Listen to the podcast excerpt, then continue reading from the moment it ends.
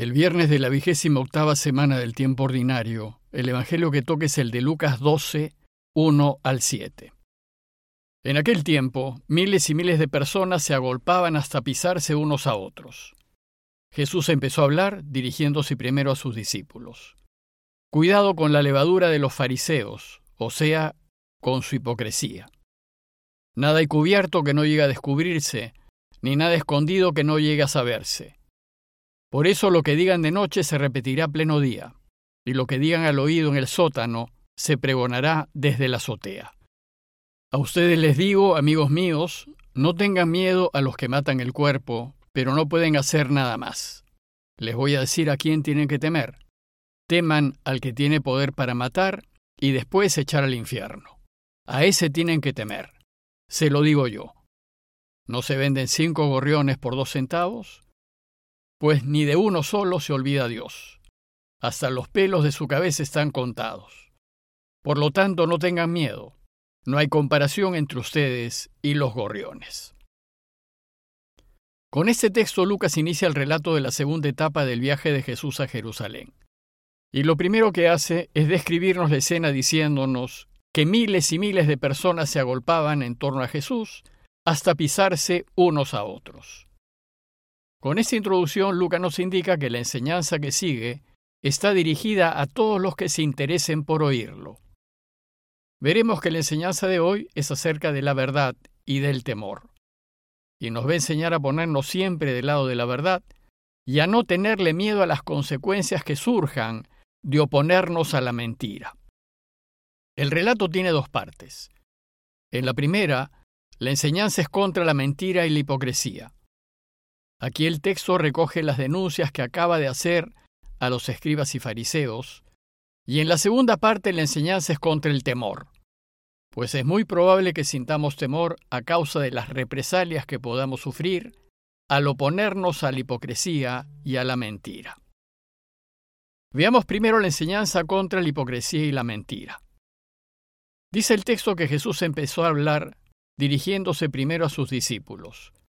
Cuidado con la levadura de los fariseos, o sea, con su hipocresía. Hay dos cosas que aclarar en este verso inicial. Primero, ¿qué quiere decir Jesús cuando habla de la levadura de los fariseos? Por levadura podemos inmediatamente pensar que Jesús se refiere a la mala influencia de los fariseos pero también podemos entender que se refiere a que ellos aparecen inflados, mostrándose más de lo que realmente son, y nos invita a no dejarnos impresionar por su apariencia. Y lo segundo es que habla también de la hipocresía de los fariseos. Vimos ya que la palabra hipócrita viene del griego y significa actor, es decir, se refiere a aquel que representa un papel en una obra teatral a aquel que finge ser otro, y que en realidad no es como aparece. En consecuencia, tanto la mención de la levadura como la calificación de los fariseos como hipócritas apuntan a lo falso de su modo de proceder. Jesús nos invita a que nos cuidemos de las apariencias, que miremos más allá y que no decidamos por lo externo o por lo que se ve o solo por lo que se dice. Antes de decidirnos por una persona y antes de hacerle caso y seguirlo, tenemos que mirar si es consecuente, si cumple su palabra y si hace lo que dice. Esta es una advertencia muy apropiada para aplicarla al momento de elegir a nuestros representantes políticos, pues desgraciadamente solemos elegirlos no por lo que son, sino por lo que aparentan, por cómo se muestran ante nuestros ojos. Y cuando hacemos así, lo más probable es que nos equivoquemos.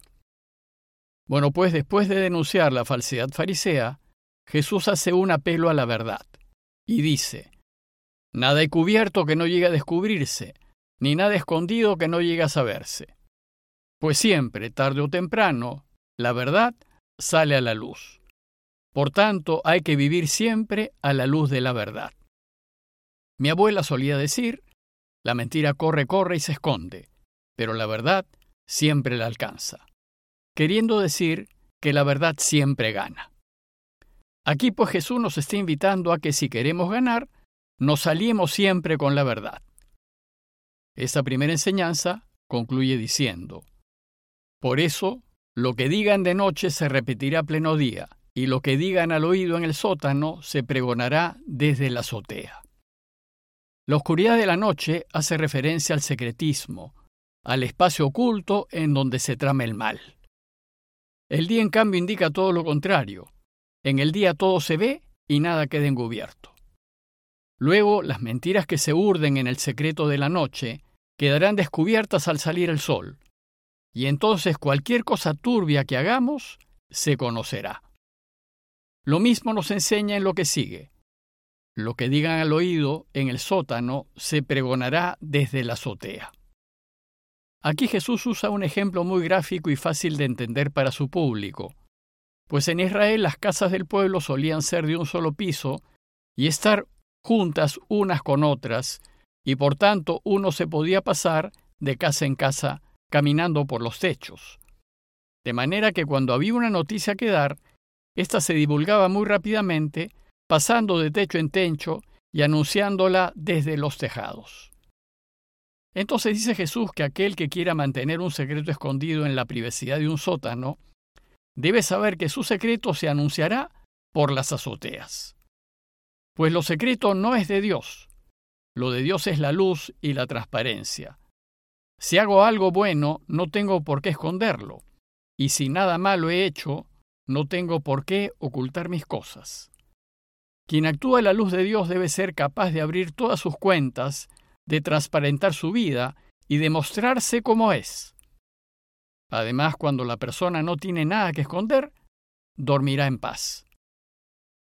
Ahora bien, la segunda parte del relato es la enseñanza acerca del temor. El enemigo lo que busca es que nos mantengamos callados y que no hablemos cuando algo está mal, que no denunciemos la mentira ni la injusticia ni encaremos al mal. El enemigo evita que hablemos paralizándonos con el temor, haciéndonos pensar en las represalias o pérdidas que podríamos sufrir si hablamos. En esa enseñanza, Jesús nos anima a no temer a quienes nos amenacen y nos dice, a ustedes les digo, amigos míos, no tengan miedo a los que matan el cuerpo pero no pueden hacer más. En primer lugar nos llama amigos míos y luego nos anima a no tener miedo a las amenazas.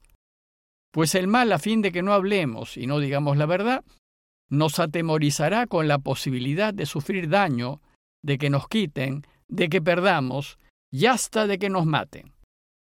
Pero Jesús nos enseña a no temer a ninguna represalia, pues lo máximo que nos pueden hacer los enemigos de Dios es matar el cuerpo. Pero el cuerpo tarde o temprano morirá, y eso no lo podemos evitar. Luego, si por no morir ahora me hago cómplice de la mentira, iré muriendo día a día para la vida eterna, y lo que me quede de vida en este mundo, lo viviré a medias, porque no encontraré paz, y si es así, no vale la pena vivir. Por tanto, no nos alineemos con la mentira, ni aunque nos amenacen la vida. Lo que hay que temer es a lo que puede impedir que volvamos a Dios. Y lo que ciertamente lo impide es que nos hagamos cómplices de la mentira. Por eso dice Jesús, les voy a decir a quién tiene que temer. Teman al que tiene poder para matar y después echar al infierno. A éste tienen que temer, se los digo yo. Se llama infierno a ese modo de existir para siempre, pero sin Dios es decir, a una vida eterna sin Dios y una existencia eterna así, debe ser terrible. Afortunadamente soy yo, en las decisiones que voy tomando en esta vida, quien elijo si quiero vivir para siempre con Dios en cielo o si quiero vivir para siempre sin Dios en infierno. Dios no quiere que viva en infierno, Él quiere que viva con Él en cielo. Pero soy yo quien elijo vivir en infierno pues cuando elijo mentir estoy eligiendo vivir para siempre sin Dios, porque Dios es verdad. Y sabemos que en oposición a esta vida temporal, que es muy difícil que dure más de 100 años, está la vida eterna, que es la que realmente vale, pues dura para siempre. Jesús nos invita acá a que elijamos qué vida queremos salvar. ¿La que dura a lo más unos 100 años o aquella que es eterna? Si somos sensatos deberíamos elegir la eterna.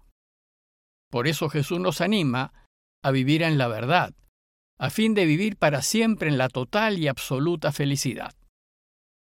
Al terminar el relato, Jesús despeja una duda final, que desgraciadamente está en la cabeza de algunas personas que creen que Dios anda muy ocupado y en cosas más importantes que nosotros como para hacernos caso. Y se preguntan si sabrá Dios que estamos jugándonos la vida por Él. Bueno, pues aquí Jesús nos quiere asegurar que Dios está absolutamente al tanto de todo lo que nos pasa, pues hasta los cabellos de nuestras cabezas están contados. Y pone el ejemplo de unos gorriones que no valen casi nada, pues en los mercados se venden por centavos. Y dice Jesús, ¿acaso no se venden cinco gorriones por dos centavos? Es decir, por unas moneditas. Y sin embargo, ni de uno solo de ellos, que no valen, se olvida Dios. ¿Con cuánta más razón se acordará de nosotros, que valemos mucho más que los gorriones? Jesús pues termina enseñándonos que estamos siempre presentes a los ojos de Dios y que Él siempre nos cuidará, diciéndonos, no tengan miedo de jugarse por la verdad y la justicia, que no hay comparación entre ustedes y los gorriones. En conclusión, elijamos estar siempre del lado de la verdad, y de oponernos a lo que está mal, a lo que hace daño y a lo que perjudica a la gente. Y no tengamos miedo de lo que nos pueda pasar, pues estamos siempre ante los ojos de Dios, Él nos cuidará y proveerá por nosotros y los nuestros. Compañía de Jesús, Jesuitas, Perú.